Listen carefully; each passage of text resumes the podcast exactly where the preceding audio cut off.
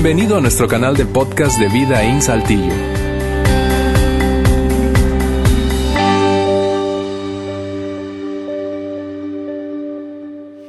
Bien, gracias por acompañarnos hoy. Bienvenidos, bienvenidas todas y todos en este día eh, lluvioso aquí en nuestra ciudad. Eh, gracias por darte el tiempo y hacer el esfuerzo de acompañarnos. Es un honor tenerte con nosotros como cada domingo y especialmente si esta es tu primera vez o has venido apenas un par de ocasiones, eh, gracias por darnos la oportunidad de crear un ambiente en donde puedas, pues sin obstáculos, sin obstáculos, experimentar esa oportunidad de conectarte con tu Padre Celestial. Arrancamos la semana pasada esta nueva serie que hemos llamado ¿Quién necesita a Dios? ¿Quién necesita a Dios? Y si estuviste aquí, eh, seguramente te fuiste con más preguntas que respuestas, eso fue intencionalmente, arrancamos una serie eh, con una eh, meta, pero la meta no podemos completarla en apenas un domingo, por eso lo hemos dividido, seccionado en varios fines de semana.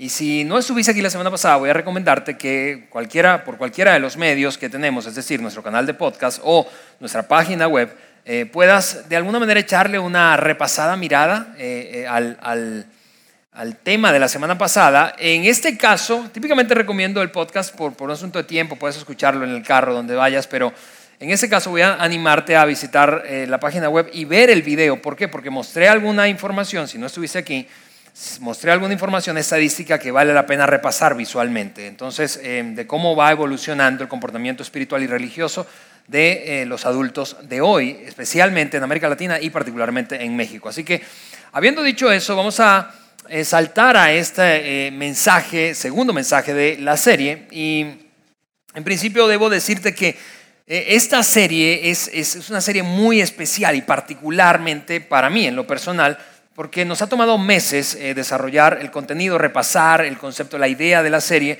y cuál es la meta que queríamos alcanzar, repasar muy bien qué nos motivaba, impulsaba a eh, compartir este tema con ustedes. Eh, y, me ha llevado a, en alguna medida a cuestionarme, a, a, revisar muy bien, no tanto mi teología, creo que, y cuando digo creo, estoy seguro que mi teología permanece intacta, mi sistema de creencias permanece intacto, pero más bien el approach, la manera en que estamos eh, abordando el tema de la fe y el cristianismo en particular eh, para los adultos jóvenes de hoy, es decir, aquellos que tienen menos de 40. No se sientan ofendidos los que tienen más de 40, no les quise decir viejos, eh, solo quiero aclarar que el comportamiento espiritual y religioso de esas nuevas generaciones de adultos está rumbo, está marcando un rumbo y una tendencia demográfica que nos obliga a quienes nos dedicamos a esto de la iglesia a replantearnos la manera en que estamos presentando la fe y en particular el cristianismo, la fe cristiana. Y cuando hablamos de cristianismo en Vidaín, ya sabes, si has venido otras veces, es, el concepto es muy amplio, desde el catolicismo hasta el protestantismo. ¿sí? Eh, todos aquellos que hayan eh, o se consideren seguidores de Jesús. Y cuando te decía, es, es una serie muy particular porque me ha desafiado, pero al mismo tiempo ha despertado una sensibilidad creciente en quienes trabajamos en Vidaín y nuestro compromiso con conectarnos con las generaciones de adultos jóvenes mucho más efectivamente cuando se trata de transmitir la fe. Por eso nos eh, propusimos hacer esta serie. Porque si tú te pareces un poco a los adultos de hoy, eh, y quizá esto va incluso más allá del rango de edad que tengas, pero fuiste criado, formado en una fe, en una religión institucional, ciertos principios en tu hogar, si eres eh, mexicano o latino, eh, muy probablemente, como es la inmensa mayoría de los casos, eh, fuiste formado en un hogar católico. La inmensa mayoría de, América Latina y particularmente de México eh, creció en hogares católicos, eh, algunos pocos en hogares cristianos eh, protestantes, esos cristianos católicos. Pero independientemente de cuál fue tu experiencia, creciste siendo formado con principios cristianos. Y, y ahí entonces a eso le llamamos religión institucional. Te enseñaron tus padres, probablemente como yo, creciste y estudiaste en un colegio religioso. Que todavía existen, pero en el pasado eran mucho más abundantes. La enseñanza religiosa en los, eh, educativamente hablando. Así que creciste en ese ambiente, pero en la medida en que fuiste creciendo, de alguna manera aquella fe infantil que, en la que fuiste formado ya se hizo cada vez menos atractiva. No es que, como decíamos la semana pasada, te acercaste al ateísmo porque has abrazado el sistema de creencia ateísta, No, no, no creo que te considere, la mayoría no se considera ateo, solo el 6% de la población mundial, en México es menos ese número, eh, se considera ateo, pero aquello se volvió cada vez menos atractivo y en algún sentido quedaste como atrapado en el medio, atrapado en el medio del ateísmo que no quieres abrazar en la práctica porque significaría que, que trataran entre otras cosas como una una cosa biológica, pero tampoco aquella fe resiste o parece resistir el rigor de la vida adulta, así que estás como atrapado en el medio. En algún sentido esto podría ser una frase de cómo te defines a ti mismo. No voy a la iglesia, quizá dices, yo no voy a la iglesia, no soy un cristiano, no importa si es católico o protestante, no soy religioso, pero tampoco soy ateo, simplemente me alejé, me alejé de aquello en lo que fui formado y, con eso en mente comenzamos la serie. Y, contigo en mente, si esa ha sido tu experiencia, en mayor o menor medida, comenzamos la serie. En principio, quiero decirte que no estás solo. Esa experiencia de dudar, de cuestionar tu fe y, en particular la fe cristiana o el cristianismo, no es una experiencia única tuya. Sé que todavía puede seguir siendo eh, inapropiado políticamente hablando decir que, nada que ver. Eh, pero eh, realmente esa, esa duda de la existencia o no existencia de Dios, de la necesidad o la no necesidad de Dios, es una cosa histórica, histórica. Vamos, los primeros cristianos, mira esto, los primeros cristianos, siglo I de la iglesia de Jesucristo, los primeros cristianos fueron considerados ateos por los judíos que tenían en su poder la religión institucional predominante de la época. Es decir, un judío pensaba, escuchando a estos que traen una nueva enseñanza, basada en el acontecimiento un acontecimiento al que se referían como el hecho clave del nacimiento de la nueva fe, hablo de la resurrección de Jesucristo, estos decían, no, nosotros tenemos una historia y un sistema estructurado muy bien pensado y que está funcionando. No vengan ustedes a decirnos que eso no es cierto. Ustedes son ateos. Y mira, eso es curioso. Es curioso porque vuelvo a decirte, el debate de la existencia o no existencia, de la necesidad o no necesidad de señalar unos dioses o sistemas de creencias que parecen verdad o, u otros que no parecen verdad, ha sido histórico, histórico, histórico, histórico, histórico. Vamos, piénsalo conmigo. La eh, sociedad o la civilización más eh, intelectualmente elevada de la época en que existió, hablo de los griegos, ¿sí? la cuna de la filosofía y el pensamiento, eh, adoraba a Zeus. Hoy tú no crees en Zeus, o la inmensa mayoría seguramente no creería en Zeus. En Egipto se adoraba al sol, a Ra, al dios Ra. Y hoy no adoramos a Ra.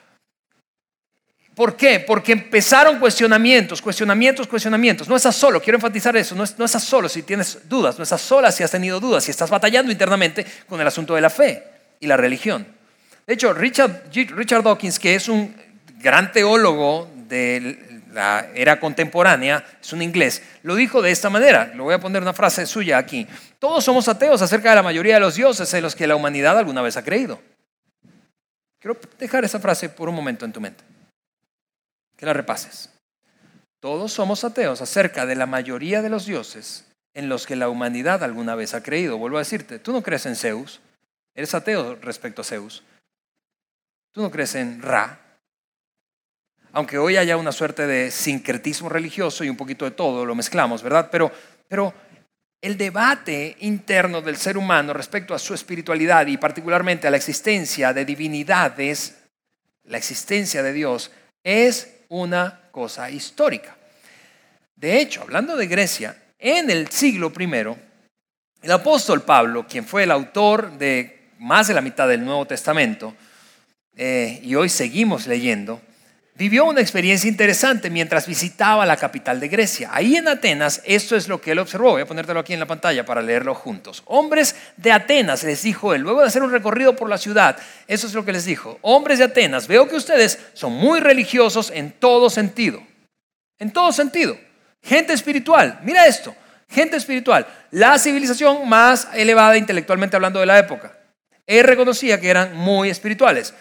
En todo sentido, porque mientras caminaba observé una gran cantidad de lugares sagrados, gran cantidad de lugares sagrados. Y uno, dijo él, y uno de sus altares tenía la siguiente inscripción, a un Dios desconocido. Eso es como el Dios del por si acaso, ¿no? ¿Sí?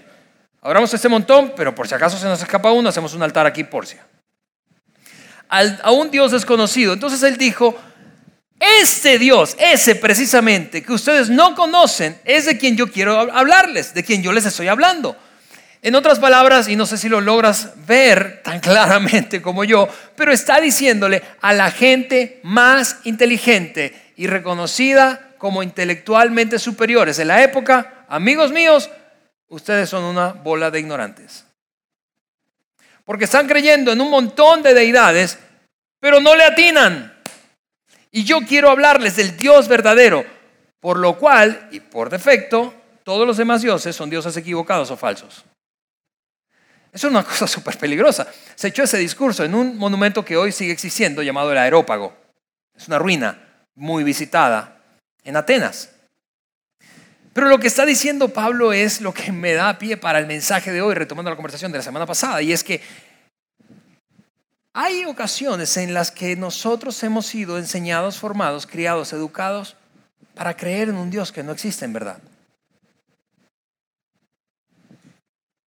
para creer en un Dios que no existe. Y, y mi meta hoy no es hacer apología del cristianismo, no, no, no, no. Sí, defensa de la fe, no. Mi meta hoy es repasar el proceso de abandono de la fe de una persona mientras experimenta dudas en cuanto a aquella fe en la que fue formado o criado.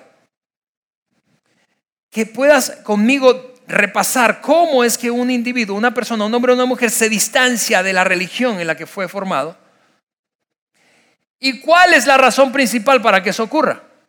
Y esta, esta experiencia de Pablo creo que revela la razón principal. Hemos creído en atributos que no son reales de Dios. Hemos creído en un Dios que no existe en verdad. Hemos creído cosas que no son ciertas de Dios. Y cuando abrazamos eso en la infancia, que probablemente estuvo bien mientras éramos niños, una vez que llegamos a la adultez pensamos, no logro reconciliar mi realidad adulta con esa fe infantil en la que fui educado.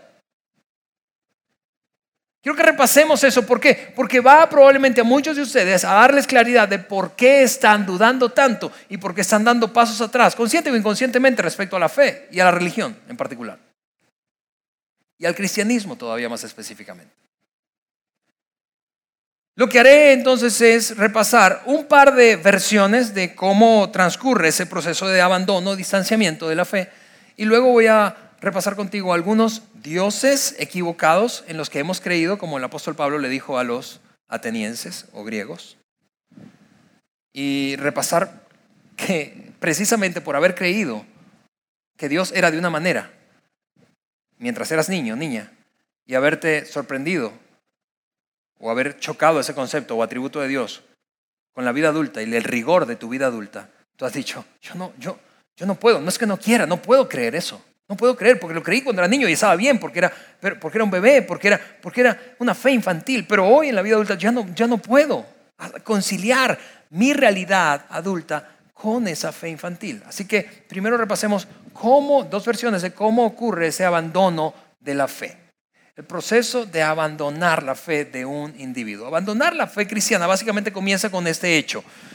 Tú y yo crecimos, la inmensa mayoría de nosotros, en un ambiente religioso, la inmensa mayoría. La inmensa mayoría creció siendo católico, la inmensa mayoría creció siendo formado, bautizado, hecho la primera comunión, eh, eh, la inmensa mayoría. Unos pocos, digo, minoritaria, es, la, es la religión minoritaria de México, ¿sí? el protestantismo, es la minoría más grande de México, pero la inmensa mayoría, es decir, más del 90%, creció en un hogar católico. Nueve de cada diez de nosotros creció en un hogar católico. Yo crecí en un hogar católico. Así que crecimos en un ambiente esencialmente religioso. Fuimos educados, formados. Hicimos catecismo, fuimos a la escuela dominical, crecimos en un ambiente religioso. En algún momento de nuestra infancia, preadolescencia, confirmamos nuestra fe, nuestra decisión de fe. Eso se llama un sacramento en la Iglesia Católica, confirmación Confirmamos nuestra fe. Mientras que la iglesia protestante, eso sería más o menos como nuestra confesión de fe, ya de adolescente. Quizá incluso el bautismo. ¿sí? Confirmamos nuestra fe. Eventualmente, cuando ya llegamos a la juventud y empieza a acercarse la juventud adulta, tú y yo fuimos expuestos, vivimos una transición, hacemos una transición hacia un ambiente no religioso. Crecimos en un ambiente religioso, pero eventualmente, llegado el momento en nuestra juventud, juventud adulta, transicionamos hacia ambientes menos religiosos, no religiosos. Y por lo tanto, en donde no solamente no hay enseñanza religiosa, sino hay enseñanza de otro tipo. Por eso, la iglesia históricamente ha, quizá hoy menos, pero históricamente ha, ha, asumido una postura defensiva y crítica contra el humanismo enseñado en las universidades. Si tú viviste una experiencia similar a la mía, cuando entré a la universidad me sedujo la izquierda, la filosofía de izquierda revolucionaria de Carlos Marx. Y me uní, de hecho, a un movimiento revolucionario incipiente en mi universidad. Nos encapuchábamos y protestábamos en contra de lo que fuera, ¿verdad? Aventábamos piedras, secuestrábamos transporte público, quemábamos, sí, sí, lo confieso, quemábamos transporte público. ¿Por, qué? Porque habían aumentado 50 centavos el pasaje. Protestado, tomábamos la universidad porque el comedor universitario no estaba sirviendo el postre que queríamos. Así, esa izquierda eh, eh, eh, juvenil, ¿sí? Eh, eh, sedujo a muchos de nosotros. Pero básicamente la enseñanza en las universidades era cada vez menos religiosa, más humanista, ¿cierto? Ok, esa, eh, solo es por dar un ejemplo, pero ese ambiente no religioso empezó a mostrarnos una ventana muy diferente, mucho más amplia acerca de la vida y la cosmovisión, la forma en que tú y yo concebimos el mundo, las relaciones, la vida, nuestra vida personal, nuestra identidad nuestro sistema de creencias empezó a ser cuestionado. Por lo tanto, mientras nosotros nos expusimos a ese ambiente y nos sedujo, nos gustó, nos dimos cuenta, la inmensa mayoría de los que empiezan a abandonar la fe, les gustó. Y no solo les gustó, les gustó mucho. ¿No es cierto? Nos gustó muchísimo. Y empezamos, debido a ese choque de la fe infantil en la que fuimos criados, y ahora la atracción que sentíamos hacia este ambiente no religioso, empezamos a hacernos preguntas. Preguntas acerca de nuestra fe, pero preguntas adultas acerca de nuestra fe infantil. Porque todo en nuestra vida parece que iba creciendo, excepto la fe. Y esas preguntas, entonces, no solo empezamos a hacernoslas nosotros, otros empezaron a cuestionárnosla. Maestros universitarios, amigos que habían abrazado, tú sabes, como el hedonismo, la búsqueda de placer sin fin, como una manera de vivir. Y empezamos a hacernos preguntas, preguntas, preguntas. Preguntas adultas respecto a una fe infantil. Y las respuestas que recibimos no eran suficientes, porque recibimos respuestas basadas en fe a preguntas basadas en hechos reales. Lo cual produjo un enorme choque. Y entonces dijimos, esas respuestas no son las que necesita mi vida ahora. Quizás estuvieron bien mientras creíamos en Santa, pero ahora de adulto. Y mientras más expuesto estoy a un ambiente no religioso, entonces más chocante, más chocante, más chocante era. Cosas como, ¿por qué hay tanto dolor y sufrimiento en el mundo? ¿Por qué gente que amo y que sé que tiene una vida propia, adecuada, proba, está sufriendo tanto?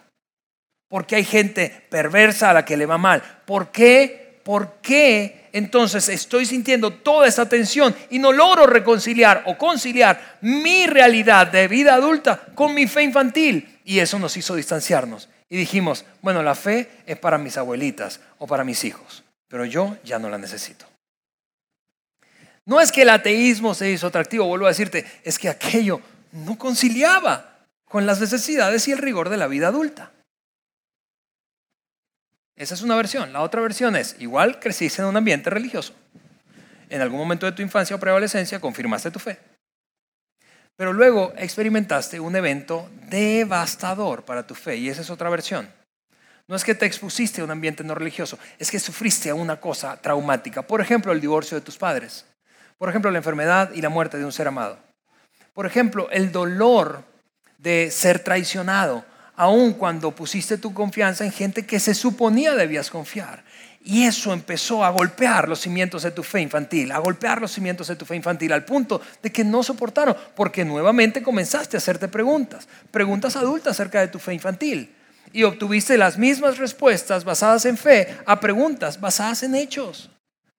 Y concluiste en algún momento, mira, no es que no quiera, no es que no quiera abrazar la fe y la religión, es que no puedo, no puedo. Eso no se corresponde con mi realidad de adulto. Así que concluiste diciendo algo o pensando algo como esto. No puedo conciliar el Dios con el que crecí con la realidad de mi vida. Simplemente no puedo seguir creyendo. Dos versiones. Quizá hay otras, ¿está bien? Pero dos versiones muy comunes, muy comunes, que he visto un montón de veces y es en algún sentido fascinante, doloroso, pero fascinante, ver cómo gente se distancia de la fe cristiana debido a este proceso y terminan abandonándola, atrapados en el medio entre el ateísmo y la religión institucional, diciendo, no quiero nada de eso, no quiero esto, honestamente, pero no quiero nada de eso, nada de eso, eso estuvo bien para mi niñez. Porque no hubo respuestas convincentes para ti, ¿no es cierto? Y, a lo largo de ese proceso hubo dos, dos grandes características que influenciaron todo el proceso de abandonar tu fe y quedarte más o menos en el medio e identificarte a ti mismo como un no afiliado, que es, como veíamos la semana pasada, una tendencia mayoritaria. Dos características que influenciaron todo este proceso, hoy vamos a hablar en lo que resta del mensaje de una de esas dos, y te las voy a poner aquí en la pantalla. Primera característica, hubo un alguien que te dijo que Dios era de, de tal o cual forma. Eso pudo haber sido tus padres, pudieron haber sido tus padres, tus maestros de escuela religiosa, el que te enseñó el catecismo, un, sacerdote o un pastor o maestros de la escuela dominical en el caso de iglesias protestantes. Pero hubo un alguien que te dijo, Dios es así, Dios es asado, Dios es de esta manera, Dios no es de esta manera. Y eso influenció el rumbo de tu distanciamiento. ¿Por qué? Porque te facilitaron con muy buena intención conceptos de Dios, atributos de Dios, definiciones de Dios que alcanzaba para la infancia. Pero todo lo demás, te repito, maduró en tu vida, excepto tu vida espiritual y tu concepción de Dios. Por lo que en algún sentido creciste, creciste abrazando a un Dios equivocado, como decía Pablo a los griegos. Y por eso te distanciaste y por eso batallas con tantas preguntas. La segunda característica es que probablemente no, no solo tuviste a alguien, alguien que te dijo Dios es así, sino una Biblia, o, déjame decirlo de esta manera, la Biblia dice que Jesús es de tal o cual forma. Fuiste formado con el catecismo, fuiste formado en la escuela dominical y entonces mientras vivías en la adultez, avanzabas hacia la vida adulta, recordabas o alguien te recordaba, la Biblia dice, la Biblia dice, la Biblia dice, la Biblia dice. Eso te produjo un montón de cosas diferentes, probablemente muchísima culpa, como lo veremos eh, eh, en un momento más y el próximo domingo, pero al mismo tiempo la misma sensación de que la realidad de la vida adulta es irreconciliable con la fe infantil en la que fuiste criado. Ahora, esto es de lo que vamos a hablar la próxima semana. Y, te anticipo, esto probablemente va a ser el mensaje más disruptivo que tú has escuchado en una iglesia respecto a la Biblia. Pero eso no vamos a hablar hoy. En lo que resta del mensaje quiero quedarme en esta. Ideas equivocadas de Dios, de atributos divinos o de características de Dios que te llevaron a distanciarse. ¿Por qué? Porque concluiste, es, es, imposible, es imposible aplicar esto a la vida diaria de un adulto. alguien me dijo que Dios era de tal o cual forma. Voy a decirlo de esta manera. Vamos a ver a continuación y para terminar ese mensaje de hoy en los siguientes minutos, dioses equivocados. Dioses equivocados en quienes tú y yo creímos. Crecimos con estos dioses. Con estos dioses. El Dios cristiano, el Dios del cristianismo, pero con conceptos equivocados que no se corresponden con la realidad y particularmente con la realidad de la vida adulta. Primer Dios equivocado, concepto de Dios equivocado. El Dios guardaespaldas, ese que nos protege a toda costa, que impide que a toda la gente buena le pasen cosas malas. Y ese concepto está muy bien para cuando uno es niño, ¿no es cierto? Uno le enseña a sus hijos mientras están chiquitos, Dios va a protegerte siempre que te portes. Pero la, y está, perfecto, es, es una gran regla moral básica, ¿sí? Y espiritual básica, es catecismo básico, pues. Pero mientras creces, te das cuenta de que eso estuvo bien para la infancia, pero mientras vas creciendo notas que a la gente buena sí le pasan cosas malas, ¿no es cierto? Y empieza a chocar la realidad con el concepto de Dios de tu infancia. Ese Dios guardaespaldas que está cubriéndote por todos lados para que no te pase nada, no existe. Llegas a descubrir que no existe. De hecho, es este tema tan sensible que no solamente vamos a dedicarle un domingo específicamente para hablar de eso. ¿Por qué? Porque Tú y yo, como creyentes, si tú eres un cristiano, no importa, vuelvo a decirte, si eres católico, si eres protestante, se te acerca gente cuando quiere cuestionar y rascarle un poco ahí para ver cómo reaccionas, diciéndote algo como esto. ¿Por qué, si Dios es amor, si Dios es tan bueno, ese Dios al que tú adoras y sigues y sirves, ¿por qué pasan tantas cosas? Porque hay tanto dolor en la tierra. ¿Por qué? ¿Por qué? ¿Por qué? ¿Por qué? ¿Por qué? Casi ese por qué es con un puño alzado para decir si en verdad existes. Y mira, la cosa es que en, ocasiones incluso es utilizado esta idea equivocada de este Dios que no existe como un argumento para la no existencia del Dios real y verdadero. Ahora, mira, si Dios fuera un Dios guardaespaldas, el cristianismo ni siquiera habría sobrevivido al siglo número uno por dos cosas. Número uno, en principio, Toda la fe cristiana comenzó con un hombre extremadamente bueno al que le pasaron cosas extremadamente malas. Estoy hablando de Jesucristo.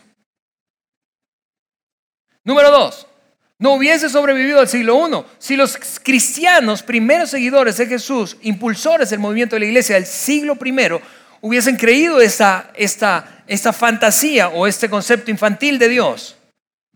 No habrían sobrevivido el cristianismo al siglo I. ¿Cuántos mártires ¿Cuántos mártires cristianos experimentaron que esto no se corresponde con la verdad de las características o de las características del Dios en el que depositaron su fe? ¿Cuántos murieron? ¿Cuántos fueron aserrados?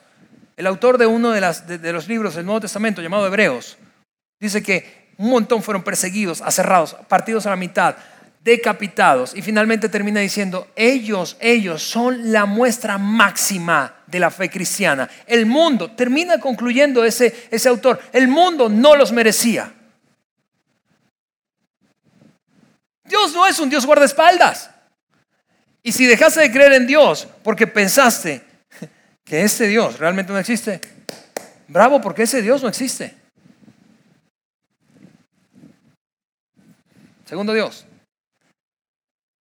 ese es culturalmente mucho más actual. El Dios complaciente, eso es, voy a decirlo de otra manera, esto es el Dios Netflix. Tú sabes, on demand. Hoy la tele ha evolucionado a tal punto de que tú y yo vemos lo que queremos cuando queremos, sin comerciales, y a mí nadie me tiene que obligar a ver cosas que yo no quiero ver. De hecho, te puedes chutar tres, tres temporadas de una serie en una noche. Algunos de ustedes están durmiéndose porque anoche se quedaron viendo Netflix un montón de tiempo. Eso es a lo que me refiero con complacencia, pero muchos de nosotros crecimos, escucha esto, es increíble, crecimos creyendo, y estuvo bien para la infancia, vuelvo a decir, pero no para la adultez, crecimos creyendo que todo lo que pidiéramos a Dios, siempre que fuera bueno, y hasta usamos pasajes bíblicos, Santiago, para los que están familiarizados con la lectura bíblica. Piden, pero Dios no les da. Pero pensamos, no, tenemos que pedir, pero pedir sin egoísmo. Es más, cuando pedimos cosas altruistas que no son para nosotros, Dios mío, no te pido que tenga una cita yo, te pido que tenga una cita mi hija. Entonces, Dios debe responder. Pensamos creyendo que Dios es un Dios complaciente, que debe complacer nuestras peticiones. Ese Dios no existe. Pensamos en Dios como un Dios de una lámpara mágica. Frotamos, tres deseos, ¡pum! Pero cuando crecemos nos damos cuenta que hay oraciones que Dios no responde. ¿Hay oraciones a las que Dios responde? No. ¿Hay oraciones a las que Dios responde? Sí. Y hay oraciones a las que Dios no responde nada. Y si tú eres un adulto, tú has experimentado eso. Tú has experimentado respuestas positivas de Dios, respuestas negativas de Dios y silencio de Dios. Y por eso probablemente te has decepcionado si es que abrazaste, abrazaste la idea de que Dios era de tipo on demand, complaciente, Netflix. Dios tenía que responder a tus... Y, mira, Vamos, seamos honestos, tú y yo no queremos a un Dios así, en el fondo. Aparentemente fuera muy padre, pero en el fondo no queremos un Dios así. Piensa conmigo por un instante, si Dios hubiese respondido todas nuestras oraciones cuando éramos adolescentes, nuestra vida sería un desastre. ¿No es cierto?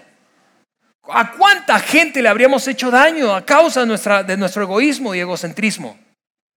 Tú y yo no queremos realmente, aunque puede parecer atractivo, no queremos a un Dios de tipo lámpara, de Aladino. No queremos eso. No queremos a un Dios que esté a merced de nuestros deseos y peticiones. No queremos a un Dios que podamos controlar y manipular con nuestras oraciones. No queremos ese Dios. Queremos un Dios todopoderoso del que podamos refugiarnos, al que podamos acudir con confianza y que está allí, independientemente de lo que pase. Queremos a un Dios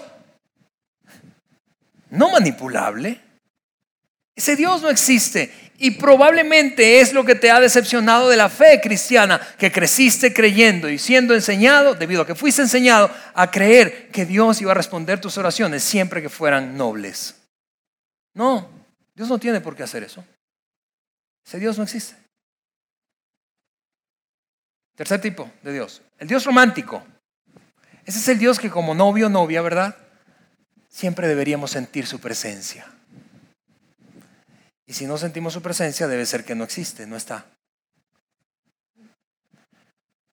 Y, eso es, alimentado sin darnos cuenta por un montón de elementos. Nuestra música, por ejemplo. Tú vienes a, y, nos encanta la música, ¿está bien? tú vienes a Vidaín y los muchachos hacen una música extraordinaria y una experiencia musical brutal, ¿verdad? Y vienes una noche de alabanza, o esas tres canciones que cantamos hoy, y de repente tú estás ahí, ves al de al lado que levanta la mano y tú dices, pero yo no siento nada empieza a llorar el, del otro lado, pero algo anda mal conmigo. yo veo como, como el acomodo de la silla me permite ver así. Hay, hombres, sobre todo hombres que están así. Lo máximo que hacen es, así como tratando de llevar el ritmo. Pero ¿por qué? Porque mira, si tú creciste creyendo que este era Dios, que tenías que sentirlo para que fuera real, eso representa un problema biológico. Te voy a explicar por qué. Porque mientras crecemos y nos convertimos en adultos, sentimos menos. Especialmente los hombres. Sentimos menos. Si tu experiencia fue como la mía, que yo tuve encuentros eh, eh, eh, intensos, emocional, sensorialmente hablando, en mi adolescencia, yo tengo 24 años de haber depositado mi fe en Cristo, y en mi adolescencia, juventud temprana, yo iba a los campamentos y salía llorando y me arrodillaba, y era una cosa, eh, era una efervescencia emocional. Y está bien, qué padre cuando sentimos, pero no tengo que sentir para que algo sea real. Por ejemplo, yo estoy viendo a mi esposa ahí, tenemos dos hijos. Yo no siento a mis hijos aquí, pero eso no quiere decir que mis hijos no existan. De hecho, las cosas más estables de la vida no se sienten.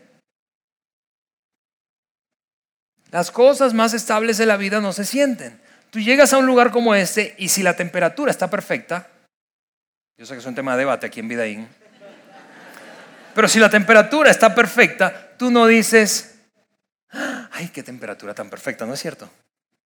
No, tú al contrario dices, mm, qué frío. O qué calor. Tú no te levantaste el primero de septiembre, si eres mexicano, abriste los ojos y te sentiste, sentir. ¿No te sentiste más mexicano porque era septiembre? ¿Sí o no? Las cosas más estables de la vida no producen sensaciones.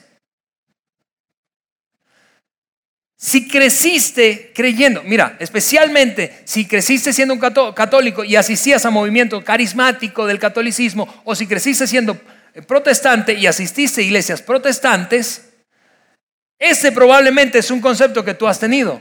No, hay que sentir a Dios.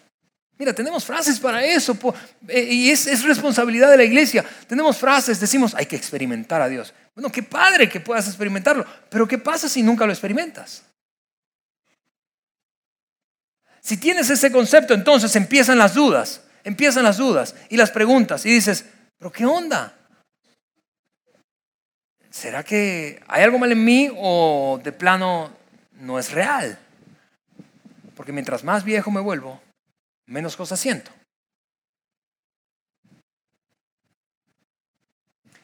La siguiente, el siguiente Dios equivocado, como le estamos llamando, es probablemente el que nos, has hecho, nos ha hecho más daño y nos ha impactado más. Y hablo del Dios condenador.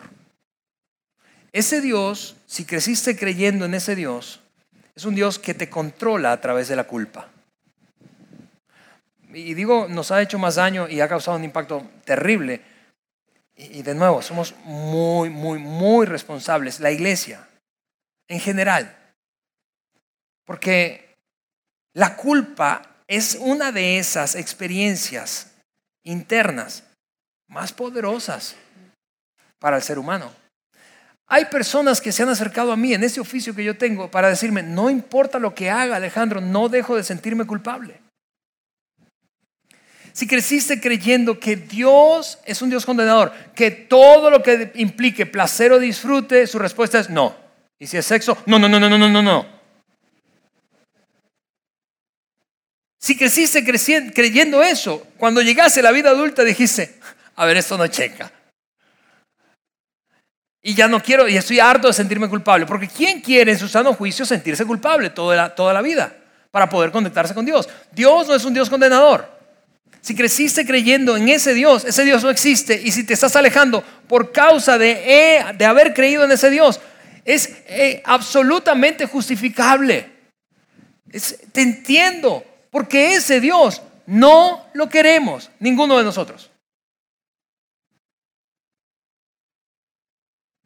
Siguiente Dios equivocado, el Dios anticiencia. Tú sabes, ese Dios que parece habernos obligado o, mientras fuimos formados nos obligaron a escoger entre Dios o la ciencia. ¿O es Dios o es la ciencia?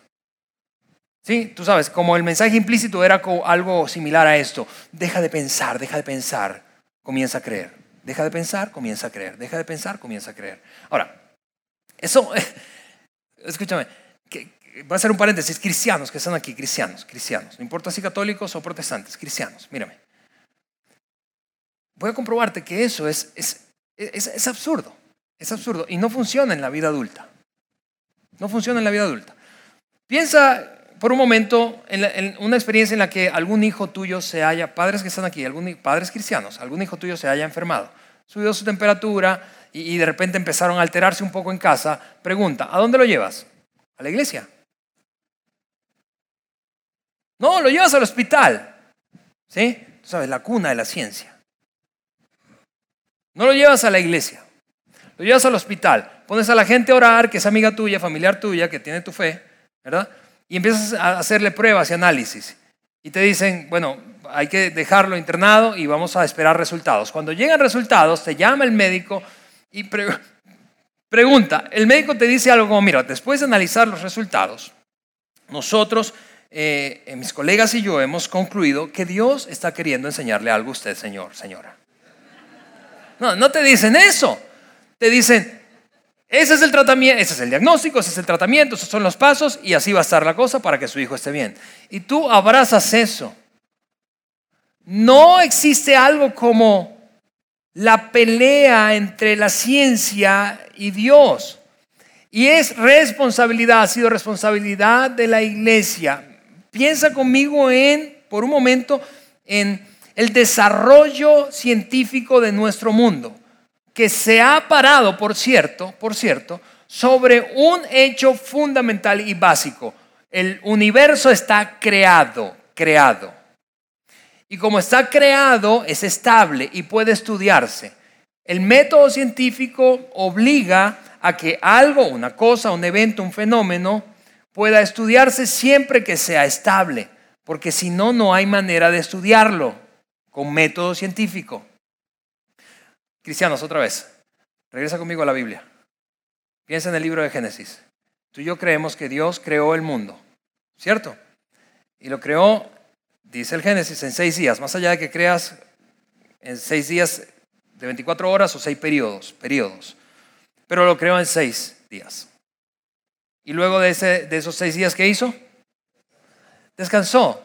Es decir, no se puso a inventar, a ver, ¿qué más creo? ¿Qué más podemos crear? No, descansó estabilidad. La estabilidad de la creación permite el desarrollo científico porque es lo que es estable lo que se puede estudiar científicamente. Al contrario de, como te decía, hemos sido responsables en la iglesia históricamente de ello, al contrario de pensar, ¿es esto o esto? No, es esto y esto. Porque es debido a la creación de un universo estable que la ciencia puede avanzar. Finalmente, último Dios, equivocado. El Dios que cierra o, llena brechas. Es decir, ese Dios que, que, que aparece en todo lo que no tiene explicación. Voy a darte un ejemplo trivial. Sales de aquí y vas a comer con tu familia a galerías, aquí a un molde, aquí de la ciudad y el, el, estacionamiento está repleto y das vuelta y vuelta y vuelta y vuelta y de repente, de una manera casi milagrosa, justo al lado de uno de los cajones que están cerquita a las puertas principales, no los pintados de azul, en eso no te puedes parar, pero justo uno en los que sí te puedes detener, cuando vas pasando, después de seis vueltas, se está saliendo alguien y te metes y tú dices, ¡Ah! esto fue de Dios. Sí, como para, y, si tú me preguntas, a ver Alejandro, pero ¿estuvo Dios en el asunto o no estuvo? No lo sé, tal vez sí, tal vez no. Pero creer, poner nuestra, la base de nuestro, o el fundamento de nuestra fe sobre lo que no tiene explicación es peligroso. ¿Y por qué es peligroso? Porque hay cada vez menos cosas que no tienen explicación.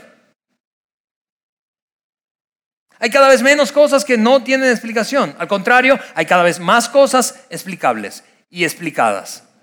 Por eso, si tu fe descansa, escúchame, si tu fe, tu fe descansa, sobre todo quienes tienen más de 40, 50 años, si tu fe descansa sobre lo inexplicable, eso es lo que va a pasar. Eventualmente, eventualmente, tu fe se va a esfumar.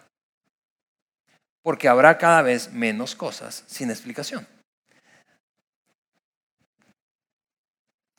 Crecer, y eso vuelvo a decirte, estuvo bien en nuestra infancia, pero en la vida adulta eso no, no, es, no es conciliable, conciliable con la realidad de la vida adulta. Lo inexplicable hoy, lo inexplicable hoy puede ser explicable mañana. Como muchas de las cosas que hoy tienen explicación, hace 10, 20, 100 años no tenían. Lo inexplicable no es una evidencia de la existencia de Dios. Es decir, todo lo que no tiene explicación es porque ahí está el Señor. No, lo inexplicable, lo único que revela en la mayoría de los casos es nuestros límites de ignorancia. Lo inexplicable no es una evidencia de que Dios existe, lo inexplicable en la mayoría de los casos es la evidencia de nuestra ignorancia. Todos tenemos un límite de conocimiento, allá hay un área oscura que desconocemos y que no sabemos darle explicación a un montón de asuntos allí. Pero es, históricamente hablando, vamos, tú sabes esto, históricamente hablando, es cuando el ser humano se atreve a pasar, traspasar más allá de los límites de su conocimiento y moverse en terreno desconocido que ocurren los mayores progresos humanos. Por lo que lo inexplicable nada tiene que ver con la, existencia o la no existencia de Dios. Dios, si tú creciste creyendo, lo inexplicable es, es la evidencia de que Dios existe. Nos ponemos bíblicos. Vamos, tú, cristianos, cristianos que están aquí, especialmente protestantes, especialmente protestantes, seguramente vienen a tu mente algunos pasajes bíblicos del libro de Daniel. Cuando el profeta Daniel anticipa en una visión profética que había conocimiento que estaba sellado y que eventualmente iba a ser dado a conocer al ser humano. Lo inexplicable no prueba de ninguna manera la existencia o la no existencia divina. Si todo, de hecho, si todo fuera explicado y todo fuera explicable, eso no eliminaría la existencia de Dios. Vamos, déjame concluir de esa manera. Voy a mostrarte en resumen los dioses equivocados que te he compartido hoy, esos que les he llamado dioses sin testamento. El Dios guardaespaldas, nada malo te va a pasar, nada malo te va a pasar, y especialmente si eres bueno. Ese Dios no existe. Y si dejaste de creer por causa de ese Dios, bien. El Dios complaciente, ese Dios al que oras y tiene que responderte, especialmente si son oraciones buenas o altruistas o para otros. Y si dejaste de creer por causa de ese Dios, bien. Ese Dios no existe. El Dios romántico, si no lo siento, no existe. No, claro que sí. No tienes por qué sentir. Todo para que sea real. El Dios condenador, ese que te manipula o te mueve y controla a través de la culpa, ese Dios no existe. Y si dejaste de creer por causa de haber crecido con esta idea equivocada de Dios, yo te entiendo. Nadie quiere vivir siendo culpable, sintiéndose culpable toda la vida. El Dios anticiencia y el Dios que llena las brechas. Lo inexplicable es la respuesta. Mira, si, si ese es tu caso, si te alejaste por alguna de estas concepciones equivocadas de Dios, que probablemente fueron útiles en tu infancia, pero en la vida adulta ya no te sirven. Quise traer claridad de que probablemente te has distanciado precisamente por esa causa. Ahora, déjame hacerte un par de preguntas y terminamos. ¿De dónde, ¿De dónde vino? ¿Dónde se originó esa visión de Dios? Del Dios en el que te cuesta creer. Tú dices, yo no puedo creer en un Dios guardaespaldas. ¿De dónde viene esa, esa, esa, esa idea. De algún lugar viene. De tu hogar, de tu hogar, de tu escuela, de una iglesia, un lugar como este. De, algún, de, dónde, ¿De dónde viene esa idea de que Dios va a cumplir todas tus oraciones y responderlas eventualmente?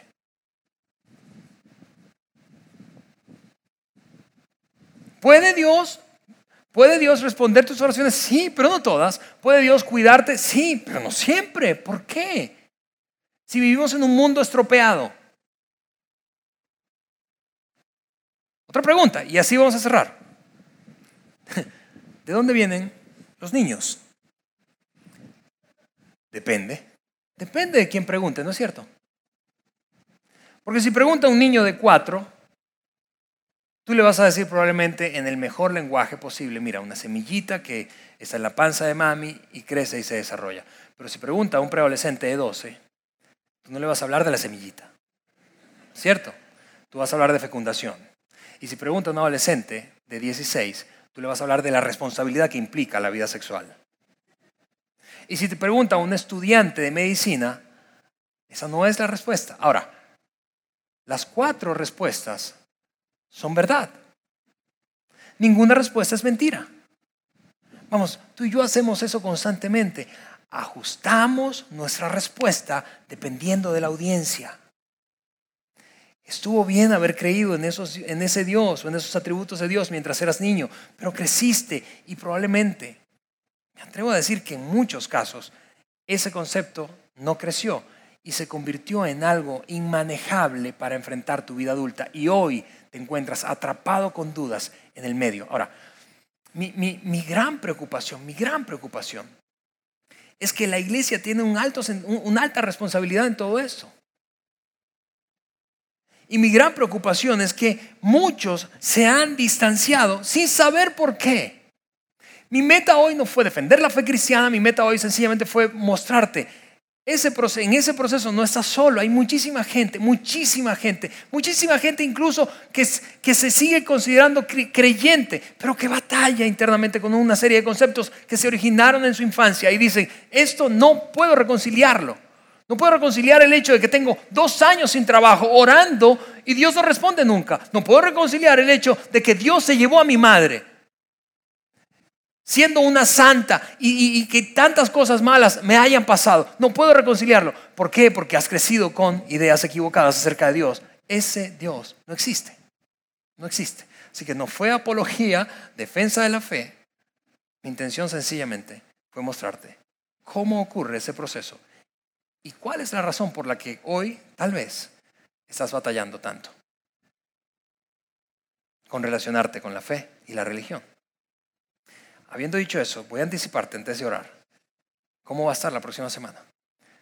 La próxima semana vamos a hablar no de ese alguien me dijo que Dios era así, esa cantidad de conceptos equivocados de Dios, sino de la Biblia dice que. Y te voy a advertir esto. La próxima semana probablemente va a ser el mensaje más disruptivo que escuches o hayas escuchado en nuestra iglesia. Pero quiero que vengas con disposición para continuar esta conversación. Habiendo dicho eso, oramos hoy. Señor, te damos muchísimas gracias por la oportunidad de tener esta conversación, de iniciar esa conversación, Señor. Una conversación que está impulsada, movida, Señor, por nuestro compromiso con las nuevas generaciones de adultos y las nuevas generaciones de jóvenes estudiantes y niños. Dios mío, ayúdanos a seguir construyendo claridad. ¿Por qué, Señor, nos estamos comportando espiritual y religiosamente como lo hacemos? ¿De dónde vienen nuestras dudas y el choque, Señor? Como lo hablábamos hoy. Del Dios en el que fuimos criados versus la realidad que vivimos como adultos diariamente. Y Señor, permítenos que mientras construimos esa claridad, nosotros podamos establecer un fundamento firme para nuestra fe. No un fundamento débil, sino uno firme. En el nombre de Jesús. Amén. Gracias por haber escuchado este podcast de Vida en Saltillo. Si deseas escuchar estos mensajes en vivo, te invitamos a que nos acompañes todos los domingos a nuestro auditorio. Para más información sobre nuestra ubicación y horarios, entra a vidainslt.org o síguenos en nuestras redes sociales como Facebook, Twitter e Instagram. Nos vemos la próxima semana.